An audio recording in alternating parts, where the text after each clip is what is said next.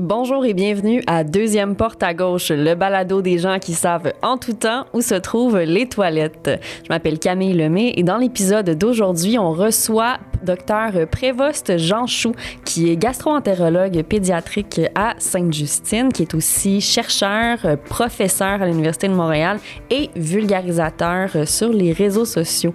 Euh, c'est une personne que j'avais très hâte de recevoir parce que justement, euh, je trouve très inspirant et c'était une bonne façon de dresser la table pour faire une espèce d'épisode de Crohn et colite 101, vraiment retourner aux bases. Qu'est-ce que la maladie, d'où ça vient, pourquoi est-ce qu'on développe ça, qu'est-ce qu'on sait vraiment sur ces conditions-là? Aussi, il va être question des colons irritables, que c'est une question qui revient souvent euh, des, quand les gens apprennent qu'on a un Crohn ou une colite. C'est quoi la différence avec le colon irritable? Vraiment, on apprend beaucoup de choses dans cet épisode-là. J'ai eu beaucoup de plaisir à le filmer. J'espère que vous en aurez autant à l'écouter. Bonne écoute!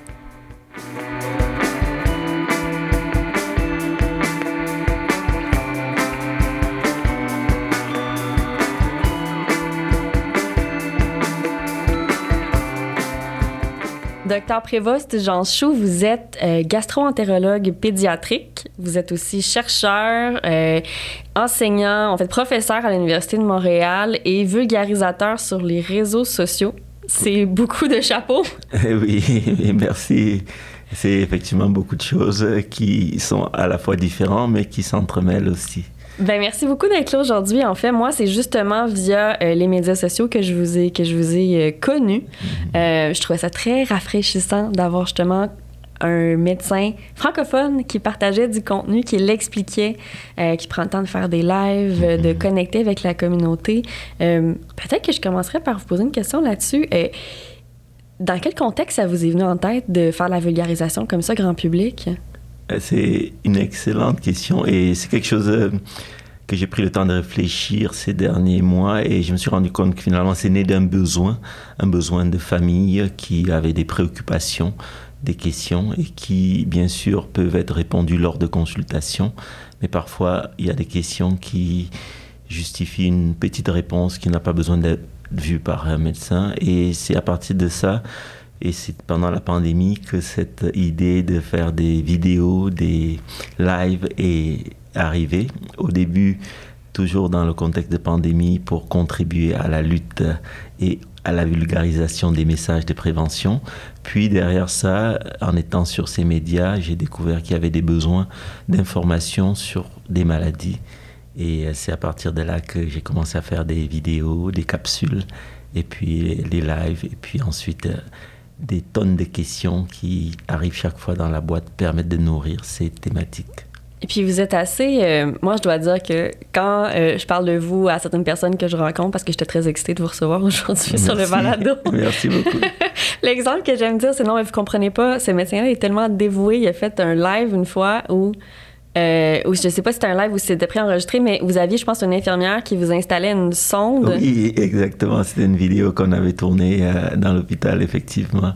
Et c'était un moment assez épique parce que en fin de garde, euh, l'activité était calme. Et puis, je me tourne vers cette infirmière. Je lui dis, il y a quelque chose qui me préoccupe depuis quelques années et j'ai déjà eu à goûter le modulène, qui est une thérapie qu'on utilise dans la maladie de Crohn. On pourra en parler plus tard si besoin. Et euh, j'ai déjà fait cette expérience de boire pendant trois jours le modulène. Mais le tube nasogastrique est utilisé souvent en pédiatrie pour euh, soit l'alimentation chez les enfants, soit même la préparation à la coloscopie chez les jeunes enfants. Et j'aimerais voir qu'est-ce que ça fait lorsqu'on le met dans le nez et est-ce que tu serais d'accord de le poser Et elle a accepté avec beaucoup de joie, un peu d'inquiétude aussi, parce que c'est quand même mettre à quelqu'un avec qui tu mhm. travailles. oui, c'est ça. Et puis on a pris euh, un étudiant qui passait par là pour le euh, filmer, et puis euh, ça a donné cette vidéo qui a été beaucoup appréciée et beaucoup surpris beaucoup de personnes aussi. Ben oui, en fait, moi, c'est le premier réflexe que j'ai eu. Je me suis sentie comme quand on est patient, souvent, les médecins vont nous dire, bah, c'est pas, c'est pas grand chose, on va vous installer ça ici. Mhm. Puis je me souviens que des fois, des fois, on est, on est, on est tanné comme patient, puis on a envie de dire, ben tu sais pas si c'est pas grand chose, tu l'as pas fait. Ben j'ai vu ça, je me suis dit, euh, ah ben, il l'a fait. C'est ça, c'est le sentiment de dire, ça va bien se passer, mais avec l'expérience, en le disant, on sait que effectivement, qu'est-ce qu'on ressent, comment ça se passe. Et c'était quand même pour moi une belle expérience qui m'a aussi appris beaucoup de choses. Et euh, pense pour l'instant, c'est quelque chose que je verrai peut-être d'autres procédures. Mais j'ai déjà eu à passer des coloscopies aussi. Et ça, c'est quelque chose lorsque j'explique aux patients. Euh, la coloscopie, la préparation, la veille, c'est aussi une façon d'expliquer avec l'expérience aussi. Ben, c'est parfait. Puis là, justement, vous êtes gastro-entérologue Mhm. pédiatrique, donc vous travaillez avec des clientèles euh, mineures. C'est ça, de 0 à 18 ans exactement. OK. Euh, puis le balado auquel vous participez aujourd'hui, donc ça s'appelle Deuxième porte à gauche, c'est le balado des gens qui savent en tout temps où se trouvent les toilettes.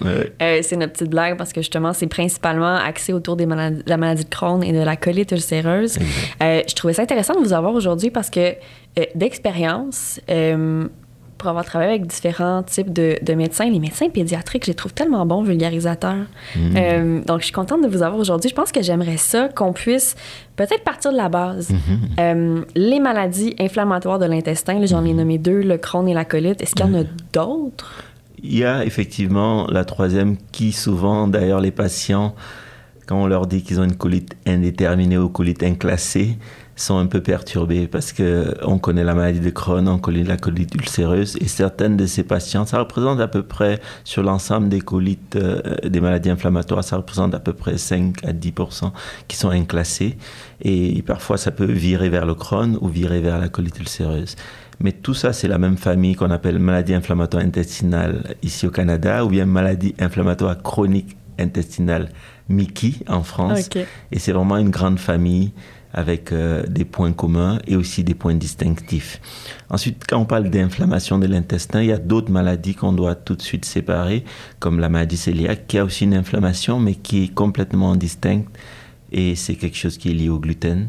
Et cette maladie-là a des traitements aussi complètement différents. Donc, c'est un peu ce spectre de maladies inflammatoires qu'on voit entre la maladie cœliaque, mais qui est autre chose, et les maladies inflammatoires chroniques intestinales, MII ou bien MICI. Le Crohn et la colite, il y, a, il y a beaucoup de points communs, je crois. Oui. La principale différence, si je ne me trompe pas, c'est l'endroit qui est affecté, c'est ça? Exactement. C'est vraiment une histoire de géographie, premièrement, et après une histoire de physiopathologie, d'immunologie. En termes de géographie, il y a deux choses qu'il faut bien comprendre. Le Crohn, lui, peut toucher toutes les parties, de la bouche jusqu'à l'anus, alors que la colite ulcéreuse se limite au côlon. Même si parfois on peut trouver quelques petites rougeurs dans l'estomac, c'est la plupart du temps limité au côlon. La deuxième chose qui les distingue, c'est souvent l'atteinte dans la paroi de l'intestin, c'est-à-dire l'épaisseur de l'intestin. Souvent, dans la maladie de Crohn, ça peut être toute la paroi qui est atteinte et même dans certains cas donner des fistules, donc ça traverse toute la paroi, alors que la colite ulcéreuse, la plupart du temps, c'est les couches internes superficielles qu'on appelle la muqueuse, les couches qui sont un peu plus en interne. Donc c'est pas aussi étendu, sauf dans les formes parfois très très sévères, et ça peut arriver quand même. Puis d'un point de vue, euh, d'un point de vue symptômes, j'ai envie qu'on parle un peu de, du ressenti ou de l'expérience vécue un peu par les patients. C'est quoi les, les symptômes? Parce que là, on a parlé de, comment je pourrais dire ça, de comment ça se présente d'un point de vue scientifique médical. Euh, comment, c'est quoi les symptômes généraux de la maladie de Crohn? Je les connais, mais juste pour Ouais, ceux qui les connaissent Exactement. pas. Il y a plusieurs choses qui reviennent régulièrement et qui sont assez classiques, comme les maux de ventre, le fait d'avoir mal au ventre, qui peuvent se traduire par des crampes, parfois des brûlures, parfois des pesanteurs, qui peuvent être associés avec une envie d'aller faire caca. Ces maux de ventre parfois peuvent s'améliorer après avoir fait caca. Donc c'est vraiment un symptôme majeur qui impacte beaucoup les patients, leur qualité de vie. Deuxième chose qui est très fréquente, c'est l'augmentation de la fréquence des selles. On appelle cela la diarrhée lorsqu'on va de 3 à 4 Parfois, j'ai des patients qui vont 15 fois aux toilettes avant que leur traitement soit mis en place. Et ça, c'est une- un impact aussi sur la qualité de vie. Donc, la diarrhée. Troisième chose, c'est la présence de sang dans les selles. On appelle ça rectoragie. Et cette présence de sang traduit la muqueuse qui est en train de se s'abîmer, qui est en train de suinter. Et ce sang peut être tellement abondant que les patients peuvent se retrouver en anémie. On a des patients, par exemple, qui se présentent avec une hémoglobine à 60. Pour vous donner une ordre d'idée, la normale, c'est 130, 120. OK. Donc, le- la perte de sang chronique peut donner cette anémie, mais on peut avoir des formes où le saignement est tellement intense qu'en quelques jours, on se retrouve en anémie. Ça, c'est le troisième symptôme. Ensuite, on a des symptômes qui peuvent être un peu moins spécifiques, comme la fièvre, on peut faire de la fièvre. Les patients peuvent avoir euh, de la fatigue chronique, une perte de poids, là aussi à cause de l'inflammation, mais aussi à cause du fait qu'il y a une mauvaise absorption des aliments. Mhm. Et la perte de poids peut aussi être due à la perte d'appétit, la baisse d'appétit. Donc ça, c'est quelque chose qu'on observe aussi. Les gens ont moins envie de manger. Et puis ensuite, euh, chez certains patients, des symptômes un peu moins directement liés à la maladie inflammatoire, mais qui peuvent être aussi présents, comme les douleurs articulaires, des douleurs au niveau des différentes parties du corps. Et puis chez certains patients, on peut aussi avoir des manifestations à la bouche et à l'anus, surtout dans le cadre de la maladie de Crohn. Dans la bouche, on peut trouver par exemple des ulcères. Ce sont des petites coupures qui sont parfois arrondies, ovales, qui font mal, mhm. très mal. Et puis au niveau de l'anus, on peut trouver des écoulements, on peut trouver des fissures. Et puis parfois un bombement qui s'appelle un abcès. Et cet abcès-là est douloureux. Les gens ont du mal à s'asseoir. Parfois il y a de la fièvre. Et c'est quelque chose qui est aussi euh, très impactant pour la qualité de vie. Ah oui, c'est très limitatif. Euh, pour la petite histoire, j'en ai fait énormément par le passé. Exactement. Euh, ouais, ouais, je pense qu'à l'hôpital, quand j'arrivais, il y avait ma civière parce qu'ils savaient que je ne peux pas m'asseoir. C'est ça. Et puis parfois, quand ça survient, les patients disent c'est bizarre. Au début, je sentais quelque chose qui grattait, et puis après, à un moment mm. donné, ça a commencé à s'écouler et puis à donner de la douleur. Donc. Et comme c'est un territoire où on a du mal à voir, et hein, je l'ai dit d'ailleurs dans une capsule, très peu de personnes ont déjà vu leur propre anus. Et souvent, on ne sait pas ce qui se passe. Et dans ce cas-là, il faut consulter pour euh, que le médecin voit exactement. Puis tantôt, vous avez mentionné les douleurs articulaires. Il y a des fois des problèmes de peau aussi, je pense, qui peuvent arriver. Oui. Euh, est-ce que c'est parce que c'est inflammatoire? C'est plus parce que dans cette maladie, il y a un mécanisme immunologique qui peut faire en sorte que l'atteinte qu'on voit dans l'intestin se manifeste dans d'autres organes.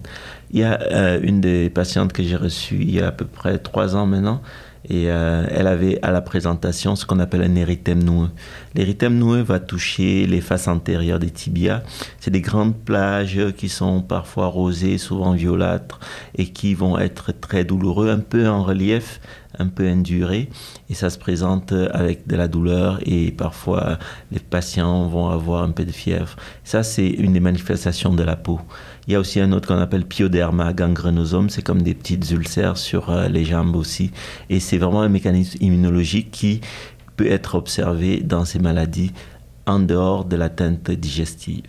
Puis donc là, on a parlé vraiment de, de tous les symptômes possibles. On, va, on, va, rassurer les gens aussi dans le sens où quand un, quand un ou une colite sont sous contrôle, mhm. on ne ressent pas tous ces symptômes-là toute sa vie. C'est effectivement le but des traitements, c'est de permettre aux patients d'avoir une amélioration et disparition des symptômes et d'éviter qu'ils reviennent. Et c'est important de connaître les symptômes de la maladie pour les distinguer de certains effets de certains traitements aussi. Oui, c'est ça. Puis vous, vous travaillez euh, j'ai parlé quand même avec plusieurs adultes dans ma vie qui avaient la maladie de Crohn, donc je comprends un peu comment est-ce qu'on se ramasse à avoir un diagnostic. Mhm. Quoique tout le monde a des histoires très différentes, ça c'est intéressant. Euh, chez les enfants, mhm. je crois qu'il y a différentes présentations. En fait, comment est-ce qu'on comment est-ce qu'on en arrive à aller voir un gastro-entérologue avec son enfant? C'est quoi les, les, signes précurseurs ou euh, ce qui peut se passer pour emmener cette décision-là? Oui, euh, les patients qu'on reçoit souvent sont adressés par les médecins de famille parce que les parents ont remarqué que soit l'enfant est rendu euh, trop maigre par rapport à d'autres enfants de la famille ou de sa classe, trop petit en taille, parce que la croissance en pédiatrie est un élément important, soit parce que l'enfant régulièrement après le repas il dit j'ai mal au ventre maman, euh, ou il se lève pour aller à la toilette. Et c'est assez fascinant parce que souvent l'enfant lui-même ne va pas prendre en compte ces symptômes. Il y a certains ados qu'on a reçus, ça faisait plusieurs mois, ils avaient 5, 6 selles par jour. Ils avaient un peu établi ça comme une normalité. Et puis un jour, il y a un peu de sang, ils commencent à paniquer. Et cette présence de sang est souvent une des choses qui fait alerter les enfants et leurs parents. Et une autre chose qui arrive souvent en pédiatrie, lorsque on reçoit les patients, c'est avec euh, tout le côté euh, euh, fièvre, des problèmes d'aft dans la bouche. Ça, ce sont les signes qu'on observe aussi. L'âge habituel, c'est autour de 13-14 ans, mais on peut avoir des enfants aussi jeunes que moins de 5 ans. 5% des cas de maladies inflammatoires pédiatriques ont moins de 6 ans. Et en dessous de 10 ans, c'est 20%. Sinon, l'âge habituel, c'est 13-14 ans. Et euh, on voit des cas jusqu'à 18 ans avant de les envoyer chez les adultes. Donc la présentation clinique en termes de symptômes, la croissance est vraiment une des choses qui distingue de la présentation adulte. Un enfant qui grandit pas, qui grossit pas, et un enfant qui est fatigué, qui a de l'anémie ou qui a du sang dans les selles, c'est aussi observé chez les adultes. Puis, euh, la croissance, est-ce que c'est lié au fait qu'on n'absorbe pas aussi bien? Oui, il y a deux mécanismes associés à ça. Premièrement, la balance entre ce qui entre et ce qui sort. Donc, lorsqu'on mange et on ne perd pas beaucoup de calories, on doit donc cette épargne utiliser pour grandir, pour grossir. Mais chez les patients avec maladies inflammatoires, chez les enfants ou adolescents, non seulement ils mangent moins, parce qu'ils disent souvent Ouais, mais chaque fois que je mange, j'ai mal au ventre, alors j'ai commencé à diminuer mes prises alimentaires. Et en plus, je vais à la toilette, je perds des selles, diarrhée, donc même ce qu'on a mangé, ça perd. Mhm. Donc ça, c'est le premier mécanisme. Le deuxième mécanisme, c'est l'inflammation, qui là aussi un facteur qui limite la croissance, puisque pour grandir, il y a des phénomènes hormonaux. L'inflammation va bloquer le fonctionnement de certaines hormones qui contribuent à la croissance aussi. OK. Puis euh, là, vous me parlez de, de, patients d'âge ben, d'âge mineur, d'enfants et d'adolescents, on peut dire ça comme ça. Euh, c'est drôle, moi quand j'ai mon diagnostic, c'était en 2009 ou 2010. Mhm. Puis à l'époque, on me disait, ben t'es pile poil dans l'âge, on dit que c'est dans la vingtaine, tout le monde a son diagnostic. Mhm. Euh, est-ce que c'est encore le cas? Est-ce que maintenant les gens se font diagnostiquer plus jeunes? C'est quoi un peu le portrait de la situation? Si on prend toutes les maladies inflammatoires confondues, enfants et adultes, la plus grande prévalence, le pic, c'est vraiment entre 20 et 30 ans, tout le monde mélangé. Et c'est vraiment en découpant les cas pédiatriques et les cas adultes qu'on peut voir qu'en pédiatrie, c'est autour de 13-14 ans. Mais ce qui est notable actuellement, c'est qu'en pédiatrie, les cas continuent à augmenter, l'incidence continue à augmenter, alors que chez l'adulte, il y a déjà une stabilisation de l'incidence des nouveaux cas, mais le nombre de cas cumulatifs augmente, puisque c'est des maladies les gens vivent avec pendant des mhm. années et donc il y a comme une accumulation. En pédiatrie, on voit vraiment une augmentation. Dans notre centre, par exemple, je suis arrivé au Québec en 2011, euh, j'ai mis sur pied une base de données pour tous les patients qui ont une maladie inflammatoire à l'hôpital où je travaille, à l'hôpital Sainte-Justine. Et au début, on avait 90-100 cas par an chaque année. Et puis récemment, depuis 2018-2019, on est monté à 120, puis 130 et l'année dernière jusqu'à 160 cas ah, dans une année. Donc il y a vraiment une augmentation du nombre de cas qui n'est pas uniquement dû à un glissement de cas. On pourrait imaginer les patients euh, viennent d'un autre hôpital pour venir. Euh, c'est quelque chose qu'on voit aussi dans les autres centres et c'est vraiment une augmentation pédiatrique. Alors euh, pourquoi? C'est la question. ben c'est ça, en fait, c'est drôle parce que c'est la question qui demeure. D'où ça part? Qu'est-ce qui fait qu'on développe ou qu'on a la maladie de Crohn ou la colite ulcéreuse? Mm-hmm. Euh, je pense qu'il y, a 13 ans, quand j'ai eu mon diagnostic, on est, tout le monde penchait du côté c'est héréditaire. Là, mm-hmm. plus ça va, on nous parle de, causes environnementales, de, stress. De... Est-ce qu'on a une meilleure idée présentement aux différentes pistes? D'où ça part? L'idée qu'on a actuellement, c'est que c'est euh, définitivement une maladie multifactorielle. C'est-à-dire qu'il n'y aura pas un seul facteur identifié, comme si on prend le cas de l'ulcère euh, gastrique, on sait que c'est la bactérie qu'on appelle Helicobacter qui est la cause majeure de l'ulcère. Et on sait que ça, c'est ça se traite, etc. Mais dans la maladie inflammatoire, il y a plusieurs facteurs, effectivement. La génétique, ça joue un rôle. Il y a plus de 200 gènes qui ont été identifiés, mais ça ne représente que 10 à 15% de la responsabilité dans la survenue de ces maladies. Donc ça veut dire qu'il y a autre chose que la génétique. Et l'autre chose, c'est euh, l'environnement. L'environnement, c'est là où on habite. On a deux types d'environnement. Il y a l'environnement immédiat, donc euh, la cellule familiale. On sait par exemple que le risque de développer une maladie chez les enfants de mères avec maladie inflammatoire est un peu plus élevé que les enfants des pères avec maladie inflammatoire. Donc euh, il y a une composante familiale des maladies inflammatoires qui a été bien établie, qui peut être attribuée à des facteurs génétiques qu'on se partage, mais aussi qui peut être attribuée à des facteurs environnementaux qu'on se partage dans cette cellule. Et des exemples d'études, par exemple chez les jumeaux, qui ont montré que des vrais jumeaux vraiment identiques il y a une concordance seulement de 50%. Donc si on prend un jumeau, on l'élève ici, et un autre qu'on élève là, ils vont pas développer tous les deux la maladie alors qu'ils ont le même capital génétique. Et c'est pour cette raison que cet environnement familial, parce qu'on partage euh, certains euh, euh, facteurs dans le cadre de vie, Et donc on partage probablement une part des microbiomes aussi. Et c'est quelque chose qui pourrait expliquer dans l'environnement immédiat. Mais on ne vit pas juste dans sa cellule familiale, mm. on vit dans un monde avec, euh, euh, on va à l'école, on va au travail, on voit des amis. Et cet environnement externe est un facteur majeur aussi. Et dans cet environnement externe, il y a beaucoup de travaux qui ont été étudiés. Il y a des données, par exemple, qui ont été faites euh, pour essayer de comprendre le rôle de facteurs comme la pollution, l'exposition au soleil. Nous-mêmes, on a fait des travaux lorsque j'étais en France qui montraient des gradients nord-sud de maladies inflammatoires à l'échelle de la France. Et donc, euh, les pays où il y avait un niveau d'exposition plus faible avaient plus de cas de maladies inflammatoires que les pays où le niveau d'exposition était beaucoup plus élevé, comme les pays du Sud. L'autre chose dans l'environnement, c'est des facteurs qui sont propres à l'individu, mais qui ne sont pas liés à la cellule familiale environnementale, comme le fait de fumer.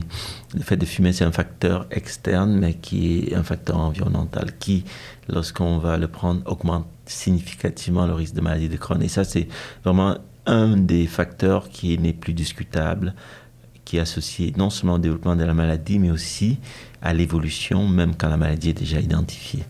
Le deuxième facteur, c'est les antibiotiques. On sait que l'exposition aux antibiotiques est associée à la maladie inflammatoire, surtout lorsqu'elle est répétée. Ce n'est pas une cure en passant, mais lorsqu'on a plusieurs prises. Et des études en pédiatrie ont démontré ça, et d'autres études euh, aussi montré que c'est vraiment au-delà de 5, 6, 7 cures que ça commence à agir. Et tout ça fait une perturbation du microbiote et qui est finalement la pierre angulaire de ces facteurs et d'autres facteurs comme euh, l'allaitement qui est censé protéger est quelque chose qui est plutôt bénéfique, le fait d'avoir un allaitement maternel. Donc, les études actuelles tournent autour de facteurs environnementaux qui vont modifier le microbiome et des facteurs euh, externes, mais c'est beaucoup plus difficile, par exemple, de travailler sur l'écologie, l'eau qu'on boit ou euh, les, cadres de vie, l'environnement du domicile. On sait qu'il y a, euh, par exemple, même à l'échelle du Québec, des régions où l'incidence est peut-être plus faible que dans d'autres régions. Il y a des études qui ont montré des disparités entre la zone rurale, urbaine, le fait d'habiter dans la ferme des animaux de compagnie ou des animaux de la ferme, le fait d'avoir toute cette exposition microbienne. mais c'est des études parfois très conflictuelles d'une cohorte à l'autre. Et ça reste que on n'a pas finalement un facteur sur lequel on peut agir, à part dire aux gens de de fumer et de ne pas prendre des antibiotiques inutiles, surtout dans les cas de famille. Et le dernier facteur, je voulais terminer par ce facteur parce que c'est aussi majeur, c'est aussi l'environnement, mais c'est un, facteur qui nous accompagne au quotidien, c'est l'alimentation. Hmm. Tout ce qu'on mange va dans l'intestin et va interagir avec le microbiote.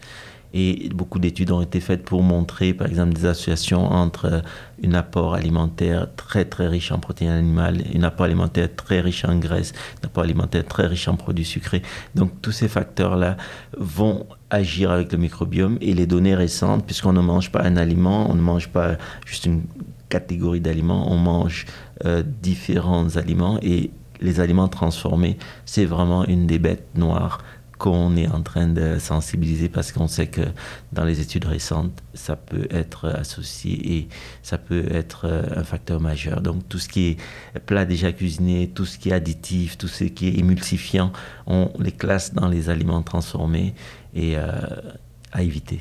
Ah, OK, donc pas juste à éviter dans, quand on a un diagnostic, puis parce qu'on a des douleurs en les mangeant, vraiment à la base, il faudrait pas parce que ça, ça, peut être un... Exactement, dès l'enfance, parce que tout ce qu'on dit actuellement sur les facteurs euh, identifiés, si on peut les éviter très tôt dans l'enfance, on va diminuer. Un des facteurs, par exemple, qu'on a euh, avec un étudiant du laboratoire qui fait son doctorat, on a identifié, par exemple, que les enfants qui fument, les parents qui fument euh, dans l'enfance, il y a un tabagisme passif qui se fait. Mm. Mais les enfants qui sont exposés au tabac passif ont plus de chances de développer un tabac actif parce qu'il euh, y a certaines habitudes et ce tabac actif va agir. Donc en évitant le tabac passif, on évite le tabac actif et on évite. Donc il y a comme ça des possibilités d'agir très en amont. Et euh, pour l'instant, les études sont toujours en cours, on continue de creuser. Tantôt, vous avez mentionné quelque chose que j'ai trouvé super intéressant. Mhm. Euh, vous parliez de l'incidence de la maladie quand on était plus dans un je veux dire, dans un pays nordique où il y a moins de soleil. Ou, euh. OK. Euh, là, j'ai deux questions qui découlent Mhm. de ça. Oui. La première est au Canada, si je me trompe pas, on a une des plus grandes incidences de la maladie. oh oui, là, ça? bientôt, on ira en 2035 à 1 sur 90. Une personne sur 90, ça veut dire moins de 1 sur 100. C'est Donc, immense. euh, Plus de 1 sur 100, oui, absolument. Actuellement, en 2023, quand on se parle là, il y a déjà plus de 300, 320 000 Canadiens qui vivent avec la maladie inflammatoire. C'est euh, 0,8%. Donc, c'est beaucoup. Ah oui, c'est immense. Je veux dire, je pense que j'avais entendu 1 sur 150, je trouvais ça déjà gros. Là. Ah ouais. 1 sur 90, C'est ça, ça, ça augmente. Et en 2035, ça va être 470 000 Canadiens qui vont vivre avec une maladie inflammatoire. Si on suit la même courbe, parce Oui. qu'il y a de plus en plus d'enfants, dans le fond, qui ça. reçoivent un Et puis, diagnostic. euh, il y a ce côté euh, cumulatif. C'est des maladies qu'on vit avec. Donc, le- la cohorte s'accumule. euh, parce que même chez les adultes, il y a des nouveaux cas chaque année. On peut diagnostiquer à 40 ans, 50 ans, 60 ans. Donc, il n'y a pas de barrière de cut-off. Et une des choses qui est intéressante lorsqu'on parle justement de ces pays nord-sud, un enfant qui part, un parent qui part d'un pays comme en Afrique, où l'incidence n'est pas très élevée, qui vient ici, lui, son risque ne va pas être élevé. Par contre, son enfant va avoir un risque plus élevé que le risque du papa. Et l'enfant de l'enfant va avoir le même risque qu'un enfant québécois, canadien, qui est né ici, qui a toujours grandi ici. Donc, il y a effectivement ces facteurs-là qui contribuent à dire que l'environnement est vraiment majeur. Ben, c'est ça, justement, l'environnement immédiat et non immédiat, là, vraiment plus large. Élargi, hein. OK, non, c'est super intéressant. Puis, est-ce que je me trompe, vous avez fait des recherches justement sur euh, la vitamine D, qui est la oui, vitamine oui. qui est donnée par le soleil Exactement. habituellement? C'est ça. J'ai commencé mes travaux en France dans le laboratoire qui s'appelle E3N, c'est à Villejuif à Paris, avec le professeur Carbonel qui était mon directeur de euh, thèse de sciences. Et j'ai continué euh, ici à mon arrivée. On a même fait une essai clinique en donnant aux enfants des suppléments de vitamine D, un groupe dose faible, un groupe forte dose. Et euh, les études euh, de cet essai clinique sont en cours d'analyse. Peut-être d'ici la fin de l'année, on pourra avoir quelques résultats. OK, donc vraiment, on teste chez les enfants qui ont la maladie, les- qui ont La maladie maladie inflammatoire. OK, maladie de Oui, Crohn. oui, on a ciblé vraiment sur la maladie de Crohn parce que les études de, de gradient nord-sud étaient beaucoup plus robustes avec la maladie de Crohn. OK. Donc, c'est vraiment, c'était pour ça, c'était pas pour voir juste l'effet de la vitamine, c'est pour voir s'il y avait un effet avec le soleil puis l'exposition Et C'est possible. ça. Et puis voir si la vitamine pourrait permettre d'améliorer les rechutes et améliorer le bien-être, la qualité de vie, parce qu'on va aussi regarder ça. En- actuellement, on ne se focalise plus de traiter euh, uniquement les symptômes, on se focalise de traiter le patient dans sa globalité pour que même si la maladie aille bien, il aille mieux au niveau général. Et on sait que la santé physique, c'est important, la santé mentale, la qualité de vie, c'est très important aussi. OK. Fait que c'est vraiment de voir ça dans, dans toute son entièreté. Oui. Là, on a discuté des causes possibles de la maladie. On sait qu'on évite de fumer, qu'on évite les produits transformés, qu'on essaie d'être actif aussi. Je suppose Oui, que oui, et d'ailleurs l'activité physique, c'est aussi un autre travail qu'on a fait au sein du laboratoire et ça nous a surpris dans la cohorte de plus de 260 patients. On s'est rendu compte que seulement un tiers respectait les consignes chez l'enfant de faire au moins une heure d'activité physique modérée intense par jour. Et euh, cette euh, maladie inflammatoire est associée avec euh, l'activité physique. Donc, moins on est actif, ça veut dire plus on est sédentaire, plus on a de chances d'avoir une maladie active. Et c'est quelque chose aussi qu'on est en train de continuer à creuser pour dire quel serait le meilleur véhicule, le meilleur message pour que les patients soient plus actifs, bouger plus, Mhm. pour avoir un meilleur euh, intestin, un meilleur microbiome. Oui, c'est intéressant parce que là, on a tout ce que vous avez mentionné, euh, la cigarette, manger des produits transformés, l'activité physique. J'ai l'impression, puis je vais faire une grosse généralisation, je vais parler d'expérience, là, mais euh, moi, j'ai eu mon diagnostic à 20 ans quand j'ai arrêté de jouer au soccer 7 jours semaine, quand j'ai commencé à fumer une cigarette une fois de temps en temps, quand je sortais avec des amis. J'étais pas une fumeuse, mais fumeuse sociale, on va dire. Ouais. Et quand j'ai, je suis déménagée en appartement, donc tout à coup, j'avais plus la nourriture que ma mère me préparait avec amour tous les soirs. Mhm. C'était fin de session, euh, les plats au micro-ondes, euh, ce que je pouvais faire sur le coin d'une table ou peu ça. importe.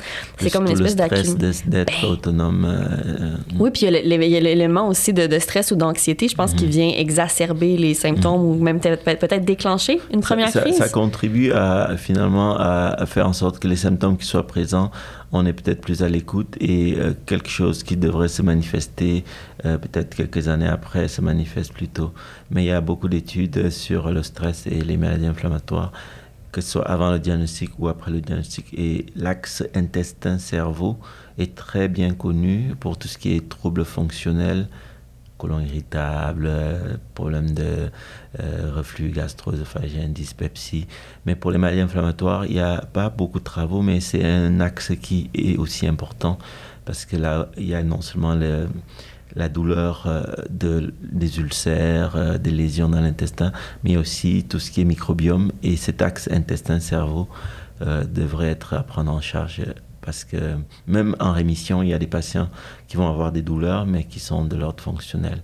Et on ne peut pas traiter uniquement la composante inflammatoire, il faut aussi traiter la composante fonctionnelle. C'est ça, exact. Souvent, ce qu'ils disent, c'est qu'on a comme deux mon gastro me l'expliquait de la façon suivante. il disait, tu as deux, deux types d'évaluation. Mhm. Il y a l'évaluation clinique, qui est les mhm. résultats que je vois sur l'inflammation. Puis mhm. après ça, il y a le comment toi, tu le ressens au quotidien. Est-ce que tu es fonctionnel? Est-ce que tu as de la douleur, même si tes résultats sont beaux? Exactement. C'est un peu ça que vous dites?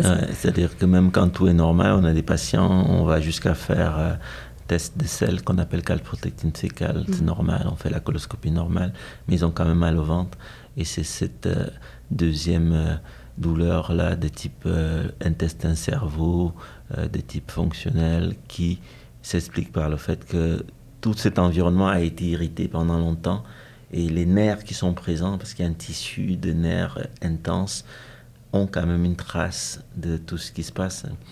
Euh, on parle souvent de lorsqu'il y a un stress intense, on garde des traces et c'est la même chose. Donc s'il y a une inflammation qui est intense, les nerfs sont un peu plus sensibles et on peut avoir à ce moment-là à jouer sur euh, cette composante par des traitements, pas forcément médicamenteux, ça peut être des thérapies euh, cognitivo-comportementales axées sur l'intestin par exemple. Vraiment, la santé mentale et la santé physique dans ce cas-là sont interreliées. Oui, oui, oui. actuellement, on sait qu'on ne peut plus vraiment faire fi de ces deux liens-là. Et c'est pour ça aussi qu'on essaie d'écouter les patients et voir comment on peut les accompagner aussi différemment parfois que uniquement par les médicaments. Et une des questions qu'on leur pose régulièrement, par exemple, est-ce que vous prenez des médecines complémentaires ou alternatives? Dites-nous tout. Qu'est-ce que vous prenez? Parce qu'on a envie de pouvoir les accompagner et éviter qu'ils se perdent dans un univers qui peut être euh, très, très coûteux et même dangereux parfois. Oui, c'est ça. Puis vous avez mentionné tantôt le colon irritable. Mhm. Euh, ça, je pense que c'est une des questions qui m'est revenue le plus souvent dans ma vie en tant que personne qui a la maladie de Crohn. Mhm. C'est quoi la différence entre une maladie inflammatoire de l'intestin et un colon irritable? Parce que ça aussi, c'est un des, des un des mots du siècle, dans le sens où il y a tellement de gens qui en 10 sont à 15% de la population souffre de colon irritable. Et quand on parle justement à quelqu'un euh, en disant qu'on a une maladie inflammatoire, la première réponse va dire euh, est-ce que c'est un colon irritable? C'est vraiment distinct. La plus grosse différence entre les deux, c'est que dans un cas, il n'y a aucune lésion de la muqueuse. Si on fait une coloscopie, la muqueuse va être normale, les biopsies vont être normales. Si on fait une résonance magnétique, il n'y aura aucune paroi épaissie, il n'y aura aucune zone de rétrécissement, il n'y aura aucun abcès, rien du tout. Donc dans le syndrome de l'intestin irritable, c'est juste la façon dont l'intestin ressent les euh, perceptions de tout ce qui est à l'intérieur, comme les sels, les gaz. Et il y a des personnes, je dis souvent ça aux enfants en prenant cet exemple, à peine je rapproche la main, ils commencent à avoir mal. J'ai même pas encore pincé. D'autres personnes, on peut pincer, appuyer longtemps, ils ne sentent pas. Donc, cette euh, perception en termes de douleur, c'est un message qui part de la main et qui va au cerveau. Et ça se fait en quelques secondes. Hein. vous voyez, le cerveau a déjà senti la douleur. C'est la même chose à l'intérieur. Donc, dans l'intestin irritable, il y a une perception de la douleur et qui envoie des messages au cerveau qui parfois est un peu surélevé par rapport à ce qui se passe. Et puis il y a des facteurs qui vont aggraver ça quelqu'un par exemple qui est très ballonné, qui a des gaz ou qui est constipé, ça va aussi aggraver cette sensation-là. C'est pour ça d'ailleurs il y a des syndromes d'intestin irritable qui ont tendance à diarrhée, d'autres qui ont tendance à être constipés. C'est vraiment très différent. Puis on gère ça comment avec l'alimentation? Oui, euh, dans le syndrome intestin irritable, il y a quatre lignes de traitement. Le premier, c'est les modifications diététiques qui aident quand même pas mal. Euh, il y a même un régime qui s'appelle le régime FODMAP, F-O-D-M-A-P, donc euh, pour tout ce qui est fructose, oligosaccharides, donc en fait les, sucres qui sont générateurs euh, de gaz et euh, qui euh, modifient le microbiome. C'est un régime qui est intéressant, mais qu'on ne doit pas prendre de façon très prolongée parce que les fibres sont plutôt bénéfiques pour le microbiome. Donc si on les élimine pendant longtemps, ça peut donner aussi des... Mais chez certains patients, ça se passe en trois étapes. On enlève, ensuite on réintroduit un à un et on identifie ceux qui nous incommodent. Ça, c'est le premier. Le deuxième, c'est ce qu'on appelle les probiotiques. Il y a des études qui ont été faites pour voir si les probiotiques, ces bactéries gentilles qu'on avale, soit en comprimé gélé ou liquide, pourraient aider à peupler les bactéries de l'intestin, diminuer les symptômes. Alors il y a quelques données sur certaines efficacités, mais c'est pas miraculeux. Le troisième qui est aussi efficace, c'est les médicaments qui vont jouer sur les nerfs justement. Donc ces médicaments-là qui vont aller abaisser le seuil de douleur et ça peut aider certains patients. Puis la quatrième catégorie de médicaments, et c'est des médicaments qui vont plutôt aider soit les patients constipés, soit les patients diarrhéiques. Et c'est des des médicaments qui vont jouer sur certains récepteurs présents sur les cellules de l'intestin. Il y en a au moins quatre qui sont présents et ça donne comme ça un, confort à la fois sur la constipation, la douleur et puis euh, la diarrhée aussi. Donc. Euh. OK.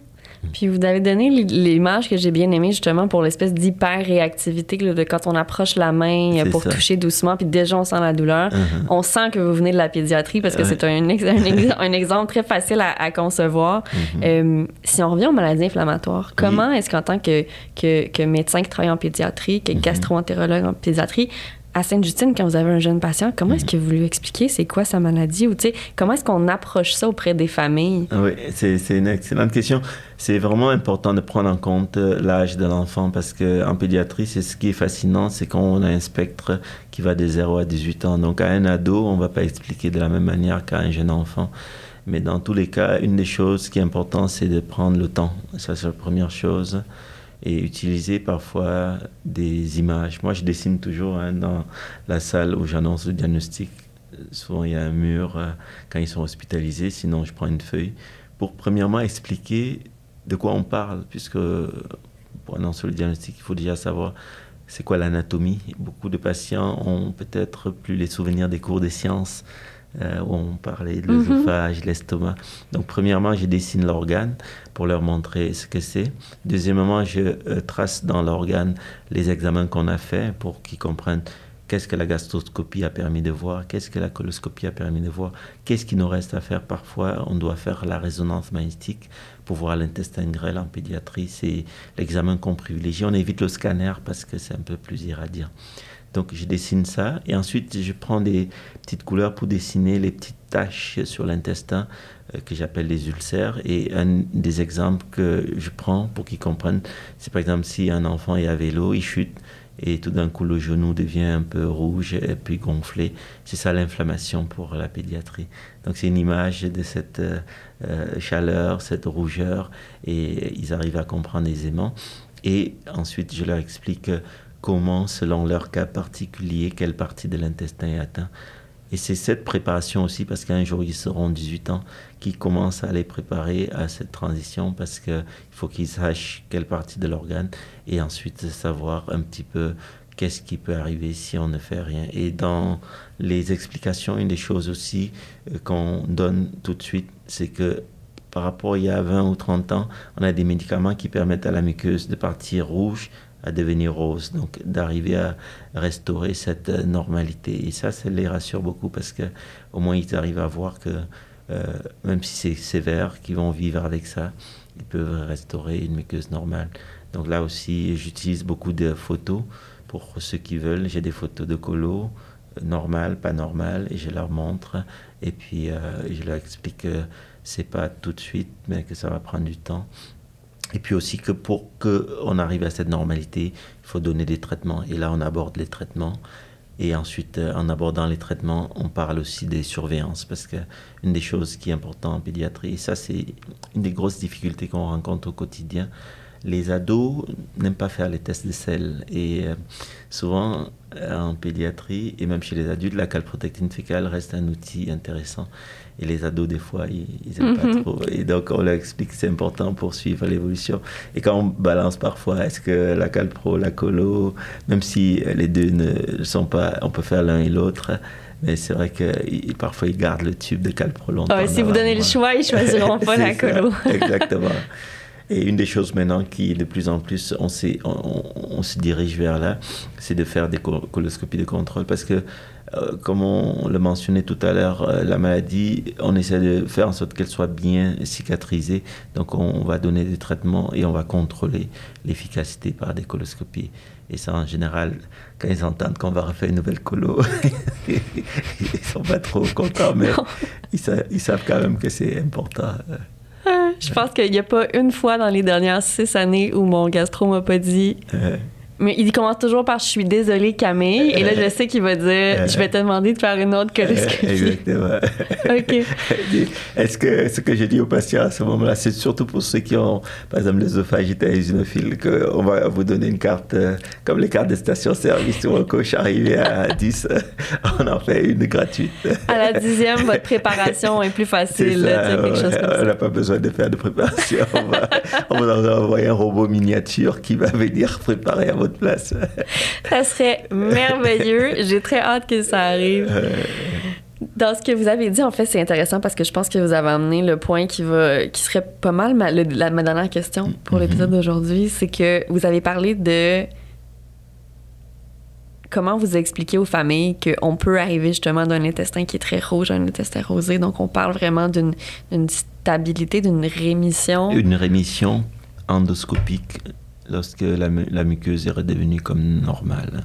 Ça existe. oui, oui, oui. Il y a des scores d'activité, d'inflammation. Et euh, cette euh, rémission-là peut prendre jusqu'à 9 mois, 1 an. Et on le voit régulièrement chez les patients à qui on contrôle, justement pour faire la part entre l'intestin irritable et une poussée de la maladie lorsqu'on a des symptômes et qu'on ne comprend pas bien ce qui se passe. Donc euh, c'est un objectif de plus en plus de viser cette rémission. Et les nouvelles molécules nous aident beaucoup. Et ça, c'est une des choses qui a changé énormément en pédiatrie dans les 10 à 20 dernières années. L'utilisation des biologiques, hein, on les utilise très précocement. On a publié en 2022 un article sur la cohorte de Sainte-Justine avec un étudiant à la maîtrise ça avait été même repris par TVA Nouvelle, où on montrait euh, Michael, un jeune garçon qui avait été interviewé à la télé, qui avait commencé ses traitements biologiques alors qu'il avait 8 ans, je pense, et il a commencé le traitement euh, quelques jours après le diagnostic. Alors qu'il y a quelques années, on n'aurait pas pu d'emblée, mhm. en première intention, commencer par cette type C'est merveilleux. C'est merveilleux. parce que moi, je, bon, je ne l'ai pas eu enfant, je l'ai eu à 20 mhm. ans, mais je me souviens que j'ai mis quatre ans avant le droit, avant d'avoir le droit d'aller sur les biologiques parce qu'il fallait à l'époque qu'on prouve que tous les traitements réguliers avaient échoué. Et c'est quatre ans de misère. Mais ben, pas de misère, on se calme, c'était pas, c'était pas de la misère à temps plein toutes les mm-hmm. semaines, mais c'était quatre ans de douleur qui revenaient constamment, puis de problématiques qui revenaient. Mm-hmm. Puis quand j'ai lu justement que ces, ces études-là, où en fait ce, droit-là allait être donné, mm-hmm en commençant, si je ne me trompe pas, par les enfants, justement, puis qu'après ça, on allait vers les adultes. dans les formes sévères euh, d'emblée, on commence. Ça change absolument tout, là. Oui, on a montré donc, dans cette étude, on a fait des courbes euh, d'évolution de rechute ou pas de rechute. Ceux qui commençaient tôt avaient très peu de rechute par rapport à ceux qui avaient d'abord commencé autre chose. Et, et, donc, actuellement, on est quasiment 60% de notre cohorte qui commence à, à 23 mois. Wow c'est-à-dire trois mois après le diagnostic, dans les trois mois, ils sont déjà sous traitement biologique. Et malgré ça, il y a quand même certains patients qui euh, ne répondent pas et il y a des nouveaux traitements biologiques qui existent et des petites molécules aussi qui ont commencé à arriver. Donc, ça donne aux patients une espèce de perspective, de possibilité qu'avant, on n'avait pas, on voyait juste le bistouri arriver. Et c'est sûr que pour ces patients pédiatriques, les nouvelles molécules qui sont testées en adultes après arrivent en pédiatrie et certains arrivent à bien les tolérer. Donc, il y a beaucoup d'espoir pour la suite. Oui, oui, oui. Je suis très hum, enthousiaste quand je parle à, mes patients parce que je leur dis la science est en progrès fulgurant dans cette maladie, même si trouver une cure est l'objectif, le Saint Graal, l'objectif ultime. En chemin vers cet objectif, on a des facteurs et des molécules, des approches de prise en charge qui permettent de mettre le patient en rémission durable des symptômes, mais aussi à l'intérieur de la muqueuse pour éviter les rechutes. Et ça, c'est un objectif aussi intéressant. Parce qu'après, ils peuvent faire leurs activités, aller à l'école, au collège, cégep. J'ai un de ceux que je suis euh, qui a même eu euh, dernièrement une bourse de Chronicle Canada, qui a fait euh, sa recherche avec moi dans le laboratoire. Elle est étudiante en médecine actuellement et elle, est, elle vient d'avoir une acceptation en chirurgie. Oh, wow! donc, donc c'est toutes ces perspectives de dire qu'avec les traitements, la prise en charge, l'accompagnement et la prise en charge globale, et je reviens sur ça parce que c'est aussi ça qui est important. Euh, on a beaucoup de patients, malheureusement, qui ont eu des problèmes de santé mentale, qui ont été vus en psychiatrie, qui ont été hospitalisés en psychiatrie. Euh, je voyais encore une euh, il y a deux semaines. La pandémie a énormément touché, affecté les jeunes. Et cette prise en charge globale est super importante les médecins, les familles, les travailleurs sociaux, psychologues, et puis euh, tout ce qu'on peut faire pour améliorer leur qualité de vie. Mmh. Ça prend un village. Ça prend vraiment toutes sortes de gens. Oh, oh, ouais. Et puis d'en parler aussi, parce que souvent ils se sentent seuls, parfois ils n'osent pas en parler. Et euh, il y a plusieurs projets autour de ça. Chez les adolescents, par exemple, des projets de peer-to-peer, mentorat peer-to-peer, ou euh, des projets de, de, faire des ateliers pour les rencontrer. Donc c'est important d'en parler. Ben, c'est justement pour ça qu'on est là aujourd'hui. Ah oui, merveilleux. Les chemins se croisent. oui, exactement. Mais c'est pour justement qu'il y ait plus d'exemples, plus d'informations qui circulent, puis que les mm. gens puissent rencontrer des, ne serait-ce que par la vidéo, par l'audio, qu'on voit d'autres mm-hmm. personnes qui sont dans des situations qui ont traversé des choses similaires aux nôtres, puis qu'on puisse se sentir moins seul aussi. Mm-hmm. Absolument. Donc, euh, on est, on est très euh, disposé à contribuer à ces avancées et euh, c'est quelque chose qui nous tient à cœur. Euh, on parlait de vulgarisation. Et si on ne le fait pas, qui va faire? Et si les gens écoutent et que ça leur apporte un bien-être, on continuera. C'est bon. Mais écoutez, euh, docteur Prévost Jean Chou, merci beaucoup d'avoir été là aujourd'hui. Merci, merci. C'est moi qui suis flatté d'avoir été invité et de pouvoir répondre aux questions. Et Merci beaucoup. Écoutez, si j'ai d'autres questions, je vous appellerai. Euh, sans problème, je connais l'endroit et je serai prêt à venir euh, avec euh, la joie au cœur. Parfait. Bonne journée. Merci, bonne journée.